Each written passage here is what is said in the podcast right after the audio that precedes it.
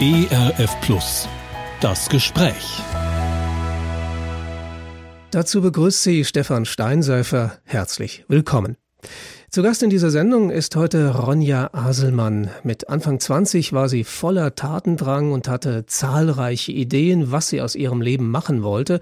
Doch dann wurde ihr Lebenstraum durch eine Schwangerschaft ausgebremst.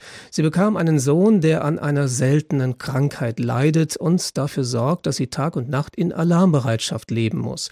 Wie sie damit umgegangen ist, warum sie im Alltag nicht den Mut verliert und welches wunderbare Projekt in dieser Zeit entstanden ist, Darüber möchte ich jetzt mit ihr sprechen. Herzlich willkommen, Ronja Aselmann. Hallo. Ja, vielen Dank. Schön, dass ich hier sein darf.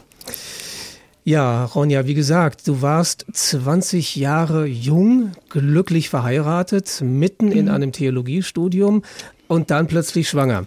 Also einerseits klar, während des Studiums ist es nicht so besonders optimal, dann auch noch ein Kind zu bekommen, aber andererseits, wenn man frisch verheiratet ist, ist es ja eigentlich so die normale Abfolge und man ist eigentlich ganz glücklich, wenn es dann, dann schon so schnell geklappt hat. Ja. Wo war das Problem, könnte ich jetzt fragen. Ja, das Problem, genau, das war ein absolutes Wunder. Tatsächlich war es aber so, dass wir mit der Perspektive geheiratet haben, dass wir niemals Kinder bekommen können, mhm. weil mein Ehemann äh, selbst an Leukämie erkrankt war und davor auch eine ähm, sehr intensive chronische Krankheit hatte, die sehr ähm, extrem mit Medikamenten behandelt werden musste. Und somit sagten uns die Ärzte, sie werden keine Kinder bekommen können. Und mhm. das war für mich dann auch eine ganz bewusste Entscheidung, ob ich diesen Mann heirate oder nicht. Und ich hatte mich dafür entschieden, hey, wir werden das schaffen, wir gehen da zu zweit durch. Und dann nach einem halben Jahr schwanger zu sein, war dann mehr als überraschend. Mhm. Aber eigentlich ist es doch dann eine positive Überraschung. Also wenn man mhm. äh, sich eigentlich schon damit abgefunden hat, du wirst nie Mama werden, ja, du wirst nie Papa werden und dann plötzlich geschieht dieses Wunder, da ist dann ein Kind im Anmarsch. Ja, aber es hat irgendwie gemischte Gefühle bei euch erzeugt, mhm. wenn ich das richtig verstanden habe. Ja, genau. Ich, ich komme aus einer Familie, wo wir Macher und Schaffer sind mhm. und äh, mir war es ganz wichtig, eine, eine, Ausbildung zu haben und ein Studium abgeschlossen zu haben und dann gründet man Familie. Man ja. braucht bestimmte Sicherheiten und ich wollte Karriere machen, hatte bestimmte Pläne und die waren in dem Moment dann alle irgendwie zerplatzt und ich dachte, aber das ist doch jetzt nicht mein Platz. Also ich habe gesagt, Jesus, es ist so cool, dass du das tust, aber doch nicht jetzt. Mhm. Das ist so ein unpassender Zeitpunkt. Wir sind so jung und wir sind gerade verheiratet und ich habe andere Pläne. Und von daher waren es so gemischte Gefühle. Ja. Ähm, genau, mein Mann saß weinend vor mir und in dem Moment habe ich gecheckt, okay, das hier ist ein Wunder und dann dachte ich, okay, wenn du uns da reinstellst, mhm. dann musst du auch dafür sorgen, dass das Geld da ist, dass wir eine Wohnung haben, dass ja du uns einfach versorgst.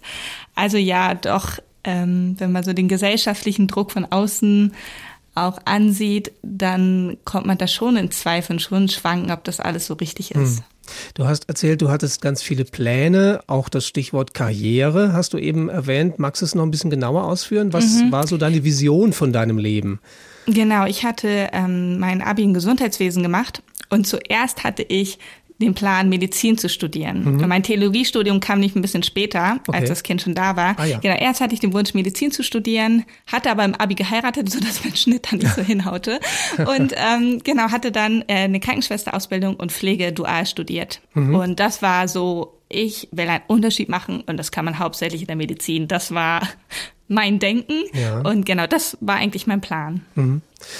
Ein Wort, das du in diesem Zusammenhang gebrauchst, das kommt auch in dem Buchtitel vor, über ähm, den wir noch reden werden, ist das Wort von der Berufung. Das mhm. ist ja so eines der typischen frommen Spezialwörter, mit denen nicht jeder etwas anfangen kann. Vielleicht kannst du zunächst mal erklären, was verstehst du denn eigentlich unter Berufung? Was ich unter Berufung verstehe, ist im Endeffekt, wo ist mein Platz? Mhm. Wo habe ich Platz mit meinen Gaben und Talenten? Was legt Gott in mir rein und wo kann ich das anwenden? Das ist für mich Berufung und Berufung teilt sich für mich in zwei Teile. Es gibt die Berufung, die für jeden gleich ist. Das ist Kind Gottes zu sein. Wir sind berufen, in Gemeinschaft mit Gott zu sein. Und der andere Teil von Berufung ist die individuelle Berufung. Jeder hat einen Platz, den nur er ausfüllen kann. Mhm. Und genau das ist so, wie ich Berufung sehe und wo ich mich dann auf die Suche begeben habe. Wir werden das sicherlich an späterer Stelle noch so ein bisschen vertiefen. Vielleicht belassen mhm. wir es erstmal dabei. Mich würde jetzt interessieren, ähm, du hast schon so ein bisschen angedeutet, du hast dir diesen Beruf ausgesucht. Ähm, auch da haben wir eigentlich wieder dieses Wort Berufung übrigens, ja. Ähm, du mhm. hast dir diesen Beruf ausgesucht, um einen Unterschied zu machen. Das heißt, irgendwie war dieser Beruf, diese Vision auch so etwas wie eine Berufung, die du gesehen hast, oder? Mhm. Ja, genau. Genau. Ich habe ähm, Berufung ganz stark gerade vom Beruf abhängig gemacht, was ja auch nicht verkehrt ist. Ich mhm. glaube, ähm, es heißt nicht, wenn wir Christ sind und Gottes Beruf und leben wollen, dass wir jetzt alle Pastoren werden müssen, ähm, sondern dass es auch gerade auch ganz viel mit unserem Beruf zu tun haben kann, weil wir wählen Berufe aufgrund von Gaben und Talenten und Leidenschaften. Ähm, aber ich hatte das damals nur auf Beruf mhm. ähm, genau fixiert. Also du hattest den Eindruck, Gott möchte, dass ich diesen Beruf ergreife und auf eine bestimmte Art und Weise ausfülle. Genau. Kann man das so sagen? Ja. Genau. Und äh, vor dem Hintergrund ist es dann ja erst recht der Hammer, äh, sag ich mal so flapsig, mhm. wenn dann was passiert, was das äh, sozusagen radikal durchstreicht. Du hast es ja eben mhm. schon mal so angedeutet, äh, dass du da äh, mit Gott, mit Jesus auch so ein bisschen ins Hadern gekommen äh, bist. Wie hast du mhm. reagiert? Ja, ich, ich war an diesem Moment, waren wir gerade verheiratet in Oldenburg, äh, ganz alleine. Wir hatten niemanden da, weder Familie noch Freunde, wir kannten die Gemeinde noch nicht.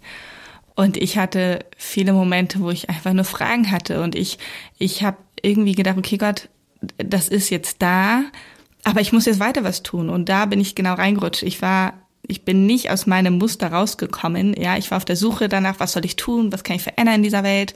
Und dann hatte ich dieses Baby im Bauch und dachte, das hindert mich nicht daran. Ich mache weiter und ich mhm. guck, was kann ich noch weiter studieren, was kann ich nebenbei machen und leisten und tun und habe mir meine Berufung trotzdem weiter versucht zu erarbeiten und ans Ziel zu kommen. Und das mhm. war dann auch der Grund, warum ich dann angefangen habe, Theologie zu studieren, weil das eine der einzigen Studiengänge war, äh, welches ich als Fernstudium machen konnte. Mhm. Ähm, also mich hat das erstmal ausgebremst und dann habe ich gedacht, ich stehe auf und ich ziehe mein Ding durch. Ja. Ich verändere die Welt, so nach Motto. Also sozusagen die Schwangerschaft war die eine Spur, in der du laufen musstest, in Anführungszeichen. Mhm. Und äh, dieses äh, Studium nebenher war dann die zweite Spur, äh, wo du versucht hast, deine Ursprungsberufung, so wie du sie verstanden hast, noch weiter zu verfolgen gewissermaßen. Richtig, genau. Ja, okay. Wir haben etwas bislang unerwähnt gelassen, was bei diesem Thema Du bist jetzt schwanger auch noch mitgeschwungen hat. Vielleicht sollten wir das jetzt äh, noch nachtragen. Du hast ja schon gesagt, dein Mann war schwer erkrankt, bevor ihr das Kind bekommen habt. Und mhm. er hatte eine Krankheit, äh, die potenziell dann auch weitervererbt wird. Und das ist natürlich auch etwas, was dann, ja, dieses, diese frohe Botschaft, ich bin schwanger, nochmal mhm. so ein bisschen äh, ähm, einen Schatten auf diese Botschaft Botschaft wirft. Erklär mal. Genau, wir hatten, ähm, als wir den Ärzten sagten, dass ich schwanger bin, haben sie mir das, also die haben es nicht geglaubt, nochmal sicher gehen, ist das wirklich dieser Mann gewesen? Ich sagte, ja, ich bin mir ganz sicher. Und ähm, genau, das unser Vorteil war, man konnte diese Krankheit nicht feststellen in der Schwangerschaft, so dass ich an sich eine ganz ruhige, entspannte Schwangerschaft hatte. Mhm. Mm, und wir konnten erst drei Wochen nach der Geburt einen Bluttest machen und dann herausfinden, ob diese Krankheit vererbt wurde. Ja. Unser Sohn ist mit großen vier über vier Kilo zur Welt gekommen und ein Zeichen dieser Krankheit ist normalerweise, dass die Kinder ganz klein und zierlich sind. Mhm. Und ich war so zuversichtlich, als er auf der Welt war. Ich dachte, krass, das ist ein Riesenbaby, der muss gesund sein. ähm, genau, aber das war, bis zu dem Punkt war es erstmal einfach gut und okay, weil wir wussten, wir können es jetzt noch nicht wissen. Und mhm. wenn es jetzt noch nicht eingetreten ist, dann machen wir uns jetzt auch noch keine Gedanken. Ja. Die Krankheit, über die du die ganze Zeit jetzt schon sprichst, nennt sich Neutropenie. Mhm. Habe ich das richtig ausgesprochen? Ja, ja okay. genau. Ähm, Erklär mal, was das für eine Krankheit ist. Also die ist drei Wochen nach der Geburt dann doch diagnostiziert worden. Also wieder eine unangenehme Überraschung für euch. Mhm. Ähm, was heißt Neutropenie? Genau, Neutropenie heißt übersetzt an sich eine Immunschwäche ähm, genau eine Fehlbildung im Blutsystem. Ihm fehlen die ähm, Neutrophile, das sind ein Teil der Leukozyten, also die weißen Blutkörperchen. Mhm. Und äh, genau, das bedeutet, jeder Infekt, jeder Schnitt, jede Erkältung, jedes Fieber kann lebensbedrohlich für ihn werden. Mhm. Und ähm, genau deswegen war Also ich bin ein Mensch, ich gehe nie zum Arzt, erst wenn es mir wirklich richtig schlecht geht. Ja. Und mit diesem Kind musste ich lernen, auf die kleinsten Zeichen zu achten und dann sofort in die Notaufnahme zu fahren. Ja. Ich habe das in der Anmoderation äh, schon so ein bisschen angedeutet, äh, ein Leben im permanenten Alarmzustand. War das übertrieben oder ist das tatsächlich äh, so das Grundgefühl, das man als Mutter hat, wenn man ein solches Kind hat? Äh, ja, immer klingelt Ja, also- irgendwo im Hintergrund die Alarmglocke. Ja, genau. Alarmzustand ist genau richtig definiert. Viele sagen Angstzustand. Das war bei uns nicht so. Wir waren uns sehr sicher in dem, was wir getan haben. Ähm, wir wussten, okay, in der Familie meines Mannes gab es tatsächlich auch schon Todesfall durch diese Krankheit. Mein Mann war selbst dran erkrankt. Wir waren quasi Experten in dieser Krankheit, sodass wir keine Angst hatten. Aber es war eine ständige Alarmbereitschaft, genau. Ich hatte das Kind und er schläft heute immer noch neben mir mit fünf Jahren, weil ich in der Nacht, wenn er Fieber hat, um drei, wir sind oft um zwei, drei, vier Uhr morgens losgefahren, ähm, immer ständig gucken, ob irgendwas sich entzündet, ob irgendwie Fieber da ist. Also man, genau. Und auch achtsam sein mit den Mitmenschen. Sind die anderen krank? Sind die verschnupft? Wo muss ich Abstand halten? Wo muss ich uns isolieren? Wo sollten wir keine Bahn fahren, keinen Zug fahren? Und ja, er war immer ständig abhängig von seinen Werten auch. Einmal die Woche ins Krankenhaus zum Blut abnehmen. Ähm, ja, genau. Aber irgendwie kannte ich es auch nicht anders. Ne, Also er ist so geboren und ich hatte davor noch kein gesundes Kind. Ich hatte auch keinen Vergleich. Wie ist es mit einem gesunden Kind? Ja. Ähm, aber ja, wir waren irgendwann, würde ich behaupten, sehr gut trainiert da drin, weil wir wussten, jetzt müssen wir los und jetzt können wir Das noch warten. habe ich auch gelesen in deinem Buch. Irgendwo kam dieses Stichwort äh, der Gewöhnung äh, äh, auf. Also Mhm. kann man sich tatsächlich an ein solches Leben im permanenten Ausnahmezustand eigentlich äh, gewöhnen? Ist das so?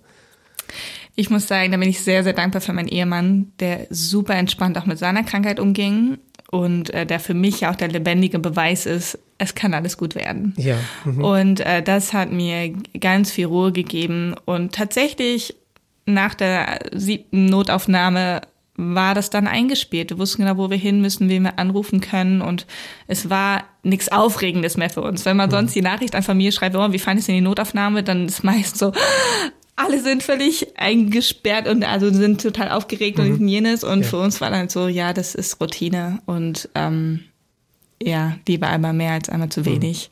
Genau, und irgendwann, das klingt hart, aber im Krankenhaus bin ich vielen Menschen begegnet, die irgendwann abgestumpft sind. Irgendwann ist das, was für viele Menschen völlig dramatisch ist, einfach Alltag. Gleichwohl, Stichwort Alltag, ähm, äh, würde es mich nochmal interessieren. Du hast jetzt schon so ein paar Sachen angedeutet. Ähm, wie sieht denn ein Alltag mit einem solchen Kind, das unter dieser Krankheit Neutropenie leidet? Wie sieht der Alltag aus? Gibt es überhaupt etwas, so etwas wie einen Alltag? Wir haben uns ganz bewusst dafür entschieden, wir wollen ihm ein so normales Leben ermöglichen. Ähm, wir hatten, was wir auf jeden Fall immer hatten, waren abends seine Spritzen. Und das war eigentlich das, was wir aktiv tun mussten. Und ansonsten immer anhand der Werte, die in der Woche waren, konnte ich Aktivitäten mit meinem Sohn machen. Wenn die Werte schlecht waren, dann war ich einfach zu Hause mit ihm. Ähm, und er, man sieht ihm die Krankheit nicht an. Ähm, er ist ein bisschen kleiner, ist ein bisschen zierlicher, aber sonst, er ist motorisch fit, er ist sprachlich super drauf und ähm, genau, wirklich ein ganz normales Kind. Und wir wohnen auf einem großen Gelände mit auch mit einem Feld drumherum und er, er durfte einfach immer einfach Kind sein. Und wir haben uns immer stark darum bemüht, dass wir auch Kinder in unserem Haus haben, mussten natürlich mal abchecken, sind die krank oder nicht, aber immer unser Umfeld auch so sensibilisiert dafür, dass sie selber uns immer gesagt haben, oh, heute nicht, unsere Kinder sind ein bisschen verschnupft, äh, vielleicht morgen oder ähm, und dadurch habe ich gemerkt, boah, das war gar nicht so krass Thema in unserem Alltag. Wir haben es einfach gelebt und das haben auch die Mitmenschen drumherum gemerkt, dass wir keine Panik machen. Und ähm, wenn sie dann doch eine Infekte bei uns reingeschleppt haben, das ist blöd, dramatisch, aber haben wir denen nie vorgeworfen und deswegen hatten auch Menschen nicht Angst, uns zu besuchen oder so. Nichtsdestotrotz, mich hat das, so wie du das beschreibst, total an das erinnert, was äh, wir alle erst in Zeiten von Corona erlebt haben. Also diese Angst vor Ansteckung, die Angst ähm, äh, oder auch das Gefühl, jeder soziale Kontakt äh, könnte eine Gefahr darstellen. Social Distancing ist ja offensichtlich auch etwas, was ihr in bestimmten Phasen zumindest äh, immer wieder erlebt habt. Ähm, äh, kann ich mir das so vorstellen? Ja, Ja. also dass euer Leben so Ja. ausgesehen hat, wie jetzt für viele Menschen äh, die Corona-Einschränkungen? Ja, tatsächlich, als Corona begann, habe ich mein erster Gedanke war, jetzt wissen die Menschen, was wir für ein Leben führen. Mhm. Wir, für uns war das nichts Neues. Also ja. wir wussten, wir müssen Abstand halten. Wir wussten, was steht 20 Mal die Hände. Wir wussten, Desinfektionsmittel stehen bei uns, hängen an unserer Wand statt Bilder. Und ähm, genau, ich dachte krass, jetzt erleben das die Menschen, wie es mhm. uns geht. So, ja. dass es so lange dauert, das hätte ich jetzt auch nicht gedacht. Aber genau, das war fünf Jahre jetzt mein Zustand. Also mhm. ähm, ja, genau, gut vergleichbar mit der Corona-Pandemie. Mhm. Das alles mit einem Kind durchzustehen, dessen Namen wir mal verraten sollten. Manoa heißt mhm. äh, dein erstes Kind. Äh, das ist ja schon schwierig genug, aber du hast nach Manoa noch ein weiteres Kind bekommen. Mhm. Ähm, ich gebe mal offen zu, mein erster Gedanke war, wie kann man denn sowas machen? Also man hat doch schon Probleme genug und dann noch ein zweites. Ähm, ja, war das auch so eine Überraschung, die nicht geplant war, wenn ich das fragen darf? Ja, genau, war nicht geplant. Ich habe halt wirklich gedacht, so ein Wunder passiert nicht nochmal. Weil wir ja. wussten ja ganz klar, das kann nicht funktionieren. Und dann tatsächlich mal nur aber ein Jahr alt war ich wieder schwanger. Ich habe gesagt, Schatz, erzähl mir nichts von Zeugungsunfähigkeit. Und äh, ab dem Zeitpunkt war dann auch, okay, wir müssen doch ein bisschen planen. Okay. Ähm, genau, bei Timir war das genau dasselbe. Wir wussten halt nicht, ist vererbt oder nicht, aber mhm. ähm, dieser Junge ist so gesund und ich erlebe, was für ein Geschenk ein gesundes Kind ist. Mhm. Ähm, das ist der Wahnsinn. Ja, also hier hast du jetzt den Vergleich. Ähm, es ist ja auch letztlich sozusagen ganz gut, dass das zweite Kind jetzt nicht auch, ich sag's mal in Anführungszeichen, ein Problemkind ist. Ja. Mhm. Ähm, mhm. Aber Manchmal ist es ja gerade für dieses zweite Kind ein Problem, dass das erste Kind, sein, sein Geschwister, ähm, ja, eigentlich permanent eine Aufmerksamkeit braucht, die es selber nicht bekommt. Also wie versucht mhm. ihr das ähm, zu managen, ja, dass äh, ihr mhm. beide Kinder letztlich ähm, gleich behandelt, gleich liebt und ihnen das auch überhaupt zeigen könnt?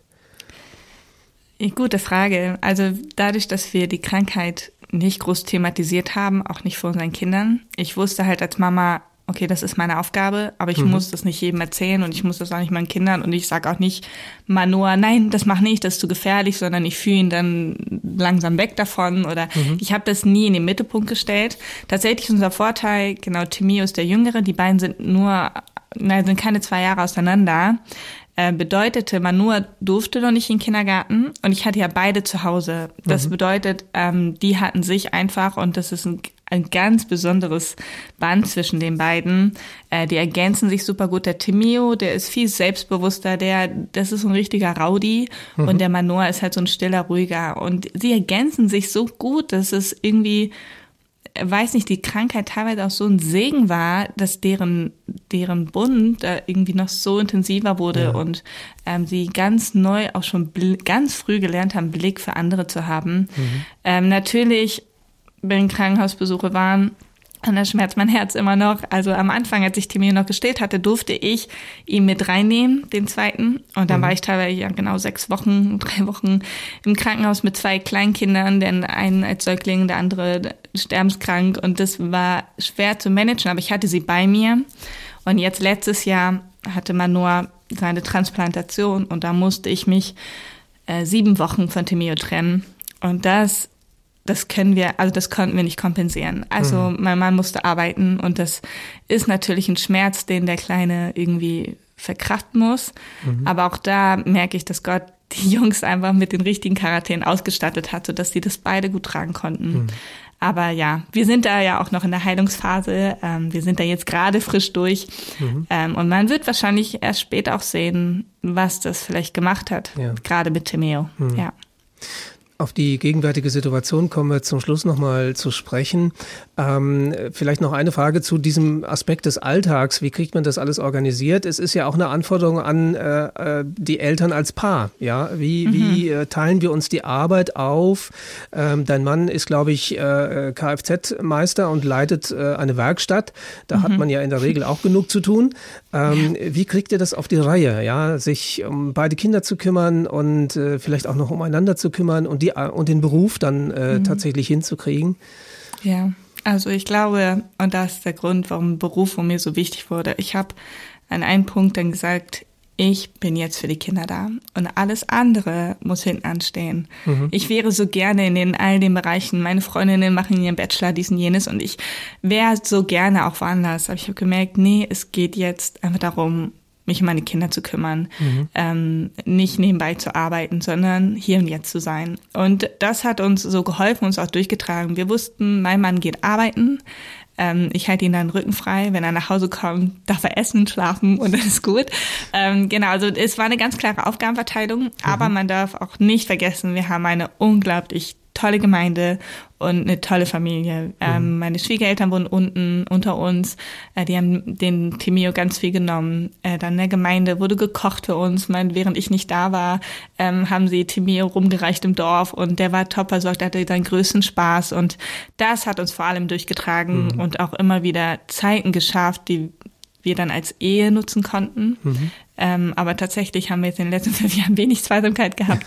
Aber das war uns klar. Wir wussten, mhm. wir haben diese zwei Kleinen jetzt und unsere Zeit wird auch noch mal kommen und ja. das merken wir jetzt schon. Jetzt sind im Kindergarten und jetzt auf einmal was machen wir denn jetzt? Also wir müssen jetzt ganz neu lernen, ja. irgendwie mit dieser Zweisamkeit mhm. umzugehen. Genau. Okay.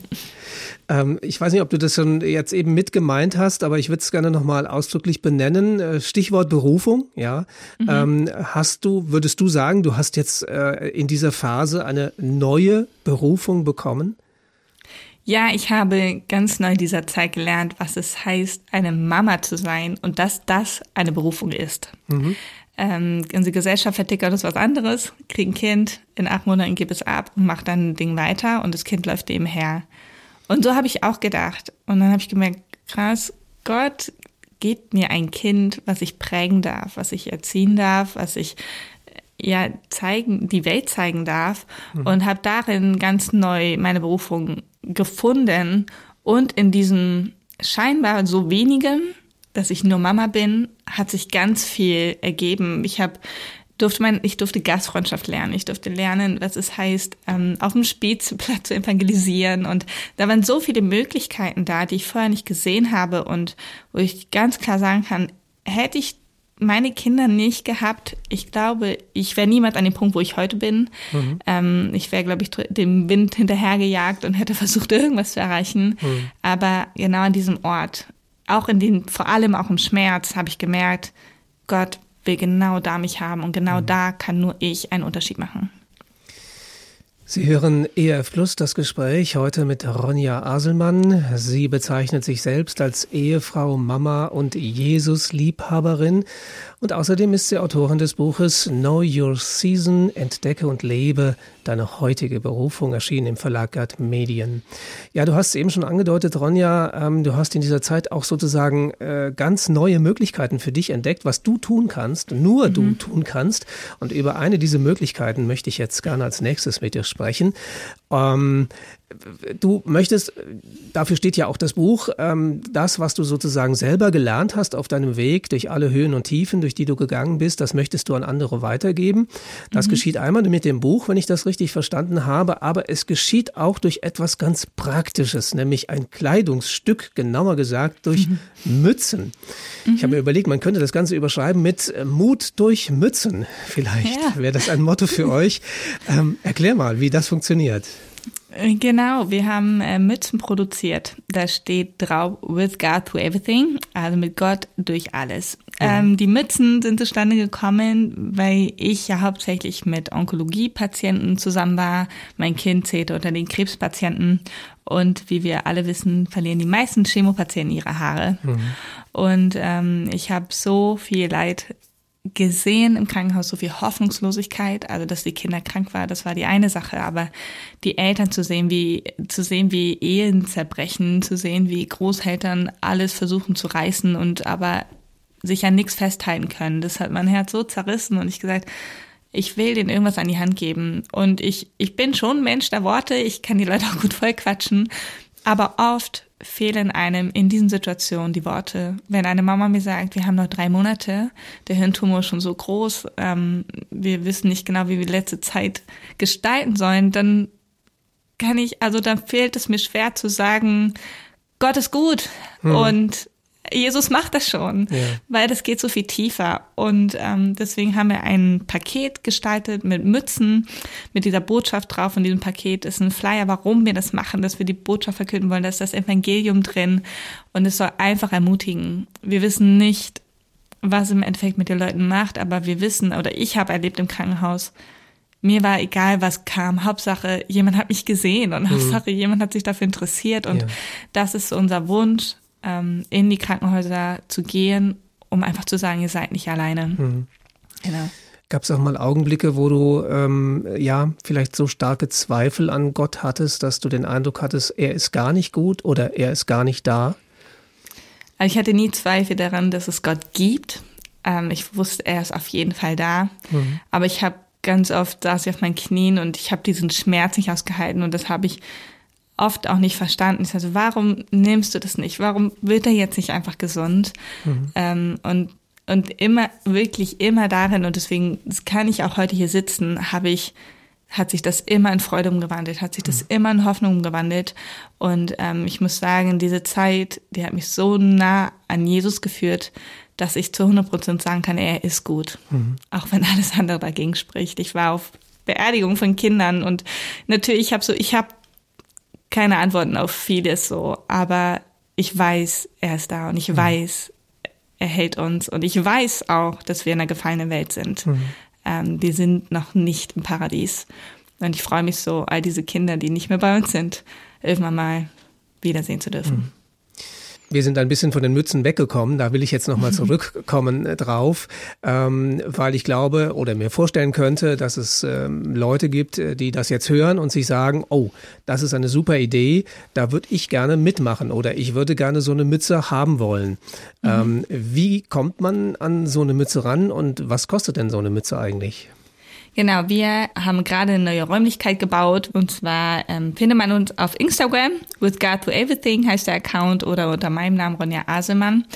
Ähm, die Preise lagen jetzt bei 22 Euro, die dicken Mützen. Wir haben auch dünne Mützen für ganz bewusst auch wirklich glatzen, mhm. weil die dicken Mützen oft rutschen. Sobald Haare kommen, sitzen sie fest, aber für die, ähm, genau, wirklich mhm. gar keine Haare haben, sind die dünn. Ähm, und wir erweitern gerade unser Sortiment, aber der alte Preis lag bei 22. Da wir jetzt aber so gewachsen sind und es so explodiert ist, sind wir jetzt ein Einzelunternehmen geworden. Die werden jetzt ein bisschen teurer, die Mützen, aber mit jeder Mütze finanziert man einen Teil dieses Projektes, so dass wir immer durch jeden Kauf Mützen zurücklegen können, die wir dann umsonst weitergeben können. Mhm. Das bedeutet, wir reagieren auf Nachrichten, gerade auf Instagram per Mail, wenn Leute sagen, ich habe jemanden, der fängt nächste Woche mit der Chemotherapie an, dann sind wir so bereit, die umsonst rauszuschicken, weil das nämlich der Online-Shop dann ermöglicht, dass wir ähm, ja viele Menschen damit versorgen können. Mhm. Eure Mützen haben sogar unterschiedliche Namen. Ähm, ja. Was hat es denn damit auf sich? Das sind ähm, viele Kinder, die ich in den Krankenhäusern begegnet bin. Äh, genau, mein Sohn, dann ähm, die Mitarbeiter, die für dieses Projekt echt alles geben. Also jeder Name hat äh, da eine ganz besondere Bedeutung. Mhm. Ähm. Also ich habe natürlich selber auch mal auf der Homepage geguckt ähm, und mhm. habe eben auch ja diese Menschen gesehen und auch ähm, die Geschichten sind da auch so zum Teil erzählt. Ähm, kannst du vielleicht mal ein paar Beispiele oder sagen wir mal zwei Beispiele erzählen von Menschen äh, im Zusammenhang mit diesem Mützenprojekt, die du kennengelernt hast, äh, denen diese Mütze geholfen hat, durchzuhalten vielleicht? Mhm. Eine Mitarbeiterin von mir, die arbeitet in einer ähm, onkologischen Ambulanz und äh, die hat einen Korb stehen mit den Mützen, wo die Patienten die einfach umsonst mitnehmen können. Mhm. Und äh, das sind vor allem Nicht-Christen. Und dann kam eine Frau zu ihr und sagte, diese Mütze, ich setze sie nie wieder ab, sagt sie. ähm, ich fühle mich so bewahrt, ich fühle mich so beschützt und da dachte ich, krass, das ist eigentlich das, was wir uns wünschen. Ich hätte nie gedacht, dass Menschen sich so danach fühlen, aber wir beten, auch wenn sie es vielleicht nicht verstehen, die Botschaft, dass sie irgendwie spüren und erleben, da ist jemand. Mhm. Und das haben wir ganz oft, dass ähm, Menschen sagen, oh, endlich gibt es ein Statement, womit ich rausgehen kann. Mhm. Ähm, ganz viele, genau, vielen Leuten schicken wir anonym ja Pakete, es schreiben uns Leute an und wir schicken die dann weiter. Ähm, und die melden sich bei uns und sagen, genau das habe ich gebraucht. Ähm, also wir, ich ich könnte zigtausend Geschichten erzählen. Das ist der Wahnsinn. Auch unser ja. Shooting. Wir haben ein Shooting gemacht, wo wir Leute bewusst eingeladen haben mit Herausforderungen, Krankheiten. Und das ist nicht immer nur Krankheit. Es kann auch ein Student sein, der einfach zusammenbricht oder den ganzen Examsdruck mhm. oder ja. was auch immer. Ja. Also wirklich in allgemeinen Herausforderungen. Mhm. Und die Geschichten, die rühren mich manchmal zu Tränen. Ähm, ja, weil Kinder einfach mit dieser Botschaft rumlaufen und teilweise im Dorf unser Spielplatz voll mit diesen Mützen und wir verbreiten diese Nachricht und alle wundern sich, was ist damit? So, mhm. also mhm. nicht nur die Personen selber werden ermutigt, sondern äh, Menschen drumherum nehmen irgendwie ein Licht wahr. Ja, wir kommen schon so langsam ähm, ans Ende unseres Gespräches und in der Gegenwart an. Du hast es eben schon so ein bisschen angedeutet. Bei deinem ersten Sohn Manoa hat sich auch einiges im Laufe der Zeit zum Positiven entwickelt. Mhm. Ähm, du hast von einer Transplantation gesprochen. Vielleicht kannst du das gerade noch mal kurz erklären. Was ist denn da, was man da transplantieren kann, wenn ja. jemand unter einer chronischen Immunschwäche leidet? Genau, die chronische Immunschwäche, die zählt zu, ähm, der kann man vergleichen zur Kategorie Leukämie, mhm. ähm, zum Blutkrebs. Und ähm, bevor der Krebs ausbrechen kann, ähm, kann man eine Transplantation ähm, durchführen. Mhm. Und diese Transplantation aber hinausgezögert, das war bei meinem Mann dasselbe. Mein Mann konnte 19 Jahre lang mit den Medikamenten leben. Aber bei Manor war das so, der hatte dann in den, seinen ersten vier Jahren so viele Infekte, wo die Ärzte gesagt haben, es kann sein, dass er auf also die nächste leichte Erkältung nicht mehr schaffen wird. Mhm. Und daher war klar, okay, wir transplantieren, waren auf der Suche nach einem Spender. Wir hatten nicht, fünf Spender, passten irgendwie gleich und dann kam drei in der enge Auswahl. Also das ist mega gesegnet gelaufen. Und waren wir im Krankenhaus und haben die Transplantation durchgeführt. Lief auch alles erstmal gut. Ähm, und dann hatten wir leider nochmal einen Rückfall mhm. und äh, mussten dann nochmal bangen und hoffen. Und jetzt seit ähm, letztes, ja, letzten Jahr September atmen wir so langsam auf mhm. und er ähm, kommt zu Kräften. Äh, ja, genau, das ist so der aktuelle Stand. Wir haben eine sehr herausfordernde Zeit hinter uns. Okay. Ähm, ja. Aber es gibt auch gewisse Erleichterungen jetzt, wenn ich das richtig verstanden mhm. habe. Also wie hat sich euer Leben, äh, also für Manoa oder vielleicht auch für euch als Familie seitdem jetzt verändert? Ich merke, ich muss die, glaube ich, die meisten Prozesse durchgehen. Manoa war jetzt ein paar Mal erkältet und ich war mal gleich, müssen wir losfahren, wen muss hm. ich anrufen, welche Medikament brauchen wir? Und nein, der schafft das jetzt einfach ja. ganz alleine. Und das äh, war für mich ganz schwierig anzunehmen. Mhm. Ähm, ich war jetzt letzte Woche das erste Mal mit meinen Jungs und die sind jetzt fünf und drei, das erste Mal schwimmen in ihrem Leben. Wir durften mhm. nie in Schwimmbäder gehen. Und ja. äh, ich merke so, wow, das ist so schön ihnen einfach noch mehr zu zeigen. Wir haben nie unseren Kindern vermittelt, ihr verpasst was im Leben. Mhm. Ähm, aber ich merke doch, da ist so vieles, was sie nicht durften. Zug fahren, ey, der feiert das total. Und äh, ich fahre dann einfach nur nach Hannover rein und wieder zurück, um es mhm. einfach erlebt zu haben. Und das, da merke ich schon einen großen Unterschied. Ähm, ja, dass diese Krankheit jetzt einfach nicht mehr da ist. Mhm ist dann schwierig, aus diesem jahrelangen Alarmzustand und dem dauerhaften Sorgenmodus offensichtlich wieder rauszukommen. Ja, also Wie das ist das? schon. Ähm, ich, ich merke, dass ich immer wieder loslassen muss und wieder abgeben muss. Sagen, okay, Gott, du hast es in der Hand. Aber mhm. zeig mir, wann ich losfahren muss. So, und wir haben ja immer noch äh, regelmäßig Kontrollen. Das ist ja, ja ähm, alles noch nicht so so dass wir gar nicht mehr ins Krankenhaus müssen. Wir müssen ja immer noch Blut abnehmen und ähm, auch immer noch so die Jahresbilanz und so. Also wir sind ja immer noch in Kontrolle und es muss auch noch beobachtet werden. Aber ähm, man merkt, es wird leichter, dass ich nur alle zwei Monate ins mhm. Krankenhaus muss. Ja. so, was ja. habe ich eigentlich gemacht? Also ja, wie viel Zeit darauf ging, mhm. nur ins Krankenhaus zu fahren. Ja. ja. Ich möchte nochmal auf dein Buch zu sprechen kommen. Ähm, know Your Season ist der Haupttitel und ich mhm. habe mich ein bisschen schwer damit getan, das zu übersetzen. Also als erstes mhm. dachte ich, kenne oder entdecke deine Jahreszeit. Ähm, ja. Season heißt aber auch mhm. Saison. Da bin ich aber auch nicht allzu weit mitgekommen. Mhm. Äh, da mhm. frage ich doch einfach mal die Autorin. Was meinst du ja. denn damit eigentlich? Genau, Know Your Season. Den Satz habe ich nämlich mal äh, tatsächlich in einem amerikanischen Podcast gehört. Mhm. Und ähm, Know Your Season trifft es ein einfach besser auf Englisch. Also erkenne, was heute für dich dran ist. Also ich glaube, wir haben immer Abschnitte in unserem mhm. Leben. Ja, man kann das mit Jahreszeiten, mit Seasons ja. äh, vergleichen. Und ähm, genau, Know Your Season, erkenne, was heute dein Platz ist. Und das, mhm. ähm, diesen Satz habe ich aufgeschnappt in dem Podcast. Der hat mich nicht mehr, ich weiß gar nicht mehr, worum es da ging in dem Podcast, mhm. aber dieser Satz hat mich nicht mehr losgelassen. Mit, mit diesem Satz bin ich quasi meine letzten fünf Jahre gelaufen. Mhm. Und ich merke, jetzt verändert sich meine Season. Ja. Jetzt auf einmal sind ganz andere Möglichkeiten da. Weil ich glaube, Your Season hat ganz viel mit Treue zu tun, mit ganz viel, ähm, ja auch rechts und links liegen lassen, sagen, das mhm. ist jetzt mein Platz. Und dann wird was anderes kommen. Mhm. New Season heißt nicht, dass das jetzt immer für mein Leben so sein muss, sondern dass es sich verändern darf. Mhm. Ähm, und dass unterschiedliche Lebensabschnitte kommen werden. Ja. Ich hatte den Eindruck, es hat auch ganz viel mit ähm, Bejahung zu tun. Also wirklich mhm. ein echtes innerliches Ja zu dem zu finden, was Gott einem gewissermaßen zumutet. Auf Würdest du das Fall. so sagen? Ja, genau. Und dann wird vieles, äh, die Perspektive ändert sich. Es ist nicht mehr so, ich verpasse was und mhm. ähm, ich bin nur unzufrieden und Bitterkeit kommt in mein Herzen, sondern ich schaue das an, wo ich stehe, ähm, was vor mir liegt und das gehe ich an. Und dann kommt Zufriedenheit, dann kommt, also dann entstehen ganz wundervolle Dinge, äh, wenn wir einfach mal das annehmen, was Gott gerade für uns vorsieht. Mhm. Wenn du auf deinen eigenen Weg zurückblickst, ähm, was ist das Wichtigste, was du auf diesem Weg gelernt hast? Vielleicht war es das schon, was du gerade gesagt hast, aber vielleicht mhm. gibt es noch was anderes. Was würdest du sagen, was du im Rückblick nicht mehr missen möchtest? Ich glaube, auch wenn das so kitschig und christlich klingt, äh, die Gegenwart Gottes. Ich habe ganz viel Zeit gerade vor unserer intensivsten Zeit im Gebetsraum verbracht mit Gott, weil ich gemerkt habe, das will ich nie mehr missen, nie mehr missen in meinem Leben, seine Stimme zu hören, ähm, weil die mich erfüllt.